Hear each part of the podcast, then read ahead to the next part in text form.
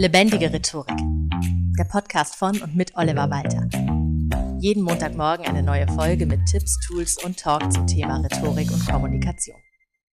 Hallo und herzlich willkommen zu einer neuen Folge Lebendige Rhetorik. Heute probiere ich mal was Neues aus, nämlich eine kleine Serie, die über insgesamt vier Folgen die Basics bei einer Rede behandeln wird. In Teil 1, also diesem hier, geht es um die Vorbereitung einer Rede und in den drei weiteren dann um Einleitung, Hauptteil, Schluss. Kennst du vermutlich aus der Schule, hat sich so bewährt auch in der Rhetorik. Nachdem Mark Twain mal so schon sagte, eine gute Rede hat einen guten Anfang und ein gutes Ende, und beide sollten möglichst dicht beieinander liegen, ist es durchaus angemessen, Einleitung und Schluss jeweils genauso viel Aufmerksamkeit und auch Zeit zu widmen wie dem eigentlichen Inhaltsteil dazwischen. Die alten Römer hatten den Mittelteil nochmals unterteilt in Narratio, Propositio und Argumentatio, aber nachdem man sich heute allgemein etwas kürzer fasst als damals, es war im alten Rom nämlich eine verbreitete Strategie, Abstimmungen im Senat zu verhindern, indem ein Senator von seinem zeitlich unbegrenzten Rederecht Gebrauch machte, bis es Abend war und die Sitzung vertagt wurde. Also muss man das nicht mehr heutzutage so stark aufdröseln, wo das nicht mehr so ist. Heute nun aber geht es in dieser Folge um die Vorbereitung. Bevor du ein leckeres Dreigangmenü kochen kannst, brauchst du die passenden Zutaten. Und musst wissen, wie du diese dann richtig zubereitest, in welcher Reihenfolge. Für Leute, die das nicht können, gibt es diese komischen Kochboxen. Ich weigere mich sowas zu nutzen. Erst recht mit vier Personen im Haushalt ist das irgendwie ziemlich witzlos. Genauso wenig empfiehlt es sich übrigens bei unserem Thema der Rhetorik auf vorgefertigte Standardreden zurückzugreifen, die gibt's ja auch als Buch zu kaufen oder im Internet als Download. Und selbst wenn die sehr günstig sind, sind sie halt meist ihr Geld einfach nicht wert. Also, legen wir los. Obwohl ich die alten Römer gerade noch als überholt bezeichnet habe, sind sie in Sachen Redevorbereitung immer noch das Maß aller Dinge. Sie hatten dafür nämlich ein ganz klar strukturiertes Konzept, das fünf Schritte umfasst. Die Inventio, also das Auffinden passender Inhalte, die Dispositio, das ist die Gliederung und Auswahl aus der Materialsammlung, auch abhängig davon, was du mit deiner Rede genau erreichen willst. Drittens dann die Elocutio, unser Lehnwort eloquent stammt davon ab, also die richtige, durchdachte Wortwahl, aber auch das Zurechtlegen von Metaphern, Analogien und Vergleichen und so weiter. Heutzutage würde da auch das Anfertigen einer PowerPoint-Präsentation oder das Vorbereiten des Flipcharts darunter fallen. Viertens die Memoria, also das Einprägen und damals sogar oft auswendig Lernen der Rede, auch mit Hilfe von Nemotechniken, und zum guten Schluss dann die Pronunziatio oder manchmal auch Actio, also Action, das Halten der Rede. Gehen wir es in genau dieser Reihenfolge auch durch. Los geht es mit der Inventio. Zu Deutsch passt das Wort Materialsammlung wirklich ganz gut. Dabei gilt erstmal so viel wie nur möglich. Später aussortieren kannst du immer noch. Es gilt für RednerInnen die alte Faustregel, du solltest über ein Thema immer deutlich mehr wissen, als das, was du in der Rede unterbringst. Als Anhaltspunkt habe ich vor Ewigkeiten noch gelernt, das Verhältnis sollte in etwa so sein, wie das einer Briefmarke zum Rest des Briefs. Oder um das heutzutage in unsere digitale Welt zu übertragen, wenn du dein Thema erstmal googeln musst, ist es vielleicht nicht dein Thema für eine Rede den Wikipedia-Artikel ausdrucken und vortragen, das geht in der sechsten Klasse noch so halbwegs passabel durch, gibt vermutlich eine 3 plus. Falls du nicht mehr in der sechsten Klasse bist, sollte dein Anspruch ein anderer sein. Es ist in solchen Fällen besser zu sagen, dass du dich mit der Thematik nicht auskennst, als deine Ahnungslosigkeit in einer Rede auch noch ausführlich zu demonstrieren. Oder um es mit einer kleinen gelben Partei zu sagen, besser keine Rede halten als eine schlechte Rede halten. Ansonsten arbeite gerne mit Mindmaps oder einer Karteikartensammlung oder wie auch immer du für dich all die Daten am besten gespeichert bekommst. Neben Zahlen, Daten, Fakten solltest du auch alles recherchieren, was deine Rede lebendiger machen kann. Also, wie schon erwähnt, Anekdoten, Zitate, Witze und so weiter. Ganz wichtig, recherchiere auch das, was du bereits weißt, ganz gründlich nochmal nach. Wir leben in Zeiten, in denen jede Person im Publikum ein Smartphone dabei hat und alles, was du sagst, sofort durch eine Suchmaschine jagen kann, und zack, ein Flüchtigkeitsfehler lässt dich schon dumm dastehen. Ich kenne das ziemlich gut aus eigener Erfahrung. Ich lese im Moment so fünf bis zehn Bücher zu Rhetorik und Kommunikation im Monat, schaue mir fast täglich mindestens ein Video von ExpertInnen auf YouTube an und lese Presseartikel, die mit meinem Thema zu tun haben. Und jetzt will ich einen Fakt, der irgendwie bei mir hängen blieb, verwenden in einer Keynote oder ja, vielleicht auch einer Podcast-Folge und finde einfach nicht mehr heraus, woher genau ich das weiß. Dann kann ich es leider nicht verwenden. Denn auf Nachfrage, woher ich das denn weiß oder ob ich dazu eine Quelle angeben kann, dann zu sagen, ja, ähm, das ist halt irgendwie bei mir hängen geblieben. Also, äh, das kommt nicht gut an. Das ist nicht seriös. Gewöhn dir also am besten an, zu allem, was dir zu deinem Thema so zufliegt, gleich die Quelle irgendwo mitzunotieren. Dann kannst du nämlich immer noch sagen, weiß ich jetzt nicht auswendig, kann ich aber nachschauen. Ansonsten ist das Auffinden von Daten, aber auch Anekdoten, Geschichten und so weiter heutzutage ja viel einfacher als früher. Dem Internet sei Dank, aber umso wichtiger wird die Fähigkeit, diese gigantischen Datenmengen filtern zu können. Und damit kommen wir zu Punkt 2 der Vorbereitung, der Dispositio.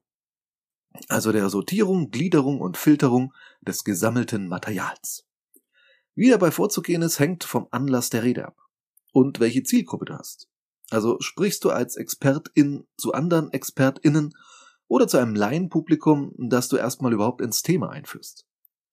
Je nachdem wählst du schon mal aus, ob du eher einen Aspekt sehr detailliert besprichst oder eher oberflächlich bleibst, um möglichst viel unterzubringen. Je nachdem wählst du aus, worüber genau du sprichst und auch in welcher Sprache. Ob du mehr auf die neuesten Entwicklungen eingehst oder halt die Klassiker zum Thema anführst. Die römischen Rhetoren unterschieden auch nach Redeanlässen. Dozere, Delektare oder Movere standen als Ziel zur Auswahl. Also wollte man sein Publikum belehren eine rationale Argumentation zum Beispiel bei einer wissenschaftlichen Fachtagung halten oder Delektare, also unterhalten, was schon weniger rational war und mehr Stilmittel und ich sage jetzt mal Performance erforderte als die rein akademische Belehrung?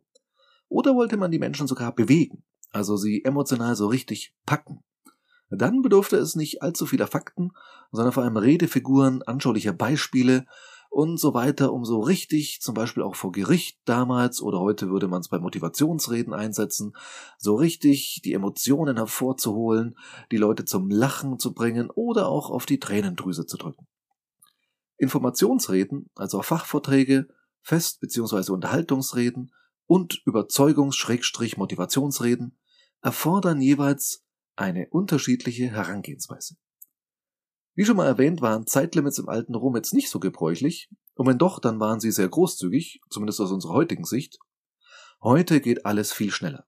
Und du hast, glücklicherweise, keine drei Stunden für deine Präsentation der Quartalszahlen oder deinen Pitch einer neuen Produktidee. Und auch an Schulen und Unis sind die Zeitlimits deutlich kürzer. Orientier dich daran bei der Fülle, nenne ich es jetzt mal, deiner Rede. Ich war mal zu Gast bei einer Schlossführung. Leider bei der der Hausherr persönlich uns durch die Gemächer führte, leider, und er wusste wirklich alles über das Gemäuer. Leider. Und er hatte nur eine Stunde Zeit für diese Führung. Leider. Warum sage ich so oft leider?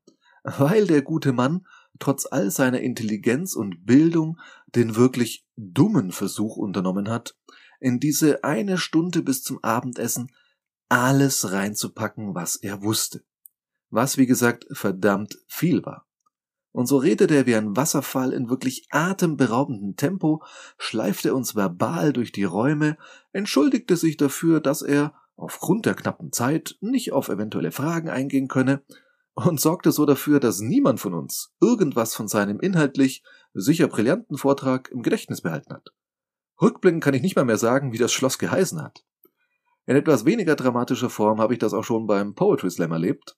Wenn jemand einen Text für eine Lesebühne mal ursprünglich geschrieben hat, ohne Zeitlimit, und jetzt beim Poetry Slam plötzlich ein Zeitlimit von sieben oder vielleicht sogar nur fünf Minuten auf der Bühne hat und danach das Mikro ausgeschaltet wird, dann gibt's zwei Typen.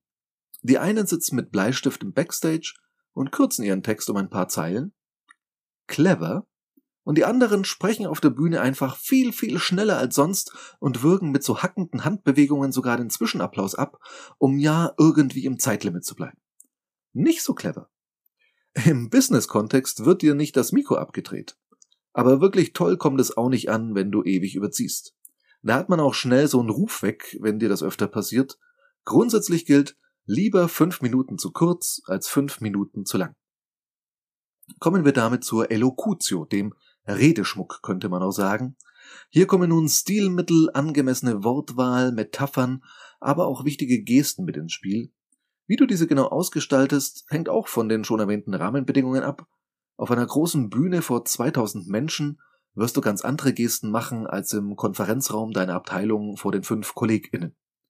Auch die Art und Weise, wie du sprichst, kann und sollte je nach Zuschaueranzahl variieren weil du vor 20 Leuten natürlich viel vertrauter im Tonfall sprechen kannst als auf der großen Bühne. Wenn du Einfluss darauf hast, klär auch vorab das Setting. Also gibt es Reihenbestuhlung oder runde Tische, steht dir ein Mikro zur Verfügung und wenn ja, ist es ein Headset oder Handmikro. Letzteres könnte das Gestikulieren zum Beispiel etwas erschweren. Und auch sowas wie PowerPoint-Folien kommen erst jetzt in der Elocutio zum Einsatz. Ich hatte das in der Folge zum Thema PowerPoint und Co. schon mal gesagt. Viele starten die ersten Gedanken Ihrer Präsentation bereits in PowerPoint. Nein, tu das bitte nicht. Erst jetzt, wenn Inhalt und Struktur schon stehen und auch das Setting soweit bekannt ist, kommt sowas wie Foliendesign oder Flipchart-Zeichnungen dazu. Bei den alten Römern galt da übrigens der Grundsatz, dass die Textdekoration üppig genug sein sollte, um ja keine Langeweile aufkommen zu lassen. Aber, und das ist ein ganz wichtiges Aber, sie sollte nicht dem eigentlichen Inhalt die Show stehlen, sondern diesen nur zur Geltung bringen, statt ihn zu überlagern. Ein paar Tugenden, die der römische Redner mitbringen sollte, waren zudem Brevitas, also Kürze des Ausdrucks, und Perspicuitas, die Klarheit der Sprache. Beide Tugenden sollten heute immer noch beachtet werden. Wenn das dann alles steht, du hast nun deine Inhalte, deine Auswahl daraus und die Struktur sowie schon ganz ordentlich Deko drumrum, dann kommt die Memoria, die Einprägung. Ablesen war im alten Rom verpönt hätte sich auf diesen Täfelchen, die es damals gab, jetzt auch gar nicht so gut gemacht. Komplettes Auswendiglernen ist aber aus heutiger Sicht auch keine gute Lösung. Ein vollständiges Manuskript macht bei speziellen, eher zeremoniellen Anlässen durchaus Sinn, wo es besonders unangenehm wäre, etwas zu vergessen oder wo es auch auf spezielle Redeformeln wirklich ganz genau ankommt. Bei allen anderen Gelegenheiten reichen Stichwörter. Oder aber du arbeitest wirklich mit einer Mnemotechnik, davon gibt es einige inzwischen recht bekannte dass man sich Orte vorstellt und damit die Stichworte verknüpft, weil man diese Orte dann abgeht oder Körperteile, die man in einer bestimmten Reihenfolge durchgeht. Auf jeden Fall kann es bei besonders wichtigen Anlässen nicht schaden, die Rede in Teilen oder gar komplett vorab durchzugehen. Vor dem Spiegel oder deinen Haustieren als Testpublikum und dann merkst du schnell, welche Passagen dir mühelos von der Hand gehen und wo du vielleicht doch noch etwas schriftliche Unterstützung zur Erinnerung brauchst. Vielleicht zeichnest du mit dem Smartphone auch einfach das Ganze auf und kannst es dir danach zur ausführlichen Analyse nochmal anschauen. Kommt ganz darauf an, wie wichtig die jeweilige Rede halt ist, die du zu halten hast. Und wie viel Zeit und Energie du in die Vorbereitung stecken möchtest. Wenn du nicht allzu oft vor Menschen sprichst, dann empfehle ich dir, die ersten paar Sätze tatsächlich auszuformulieren und auswendig zu lernen, weil es gibt dann einfach Sicherheit. Du musst darüber nicht mehr nachdenken und kannst deine Aufmerksamkeit und deinen Blick ganz aufs Publikum richten Dazu aber im zweiten Teil der kleinen Reihe dann mehr. In dieser und in den beiden darauf folgenden geht es dann um das, was die Römer Pronuntiatio oder Aktio nannten, also die Ausführung. Auch die kann gleich mitgeübt werden vom Smartphone, also wie du stehst, wie du mit Gestik, Mimik und Stimme auf dein Publikum wirken willst und all diese Dinge. Aber unter anderem damit befassen wir uns ja, wie schon gesagt, in den folgenden drei Episoden. Wie du den Einstieg, den Mittelteil und den Schluss deiner Rede gestaltest. Die kleine Hausaufgabe der Woche, zu der ich dich wieder herzlich einladen möchte. Geh für eine real anstehende oder auch fiktive Rede oder einen kurzen Pitch mal die Phasen der römischen Redevorbereitung durch. Das tue ich jetzt nämlich auch mit meinem ganzen Material für den optimalen Redeeinstieg, um den es dann in der nächsten Folge gehen wird. Vielen Dank fürs Zuhören und bis bald. Das war Lebendige Rhetorik, der Podcast von und mit Oliver Walter. Jeden Montagmorgen eine neue Folge mit Tipps, Tools und Talk zum Thema Rhetorik und Kommunikation. Wenn du Oliver Walter als Experten für lebendige Rhetorik buchen möchtest, schau doch mal auf www.walter-oliver.de.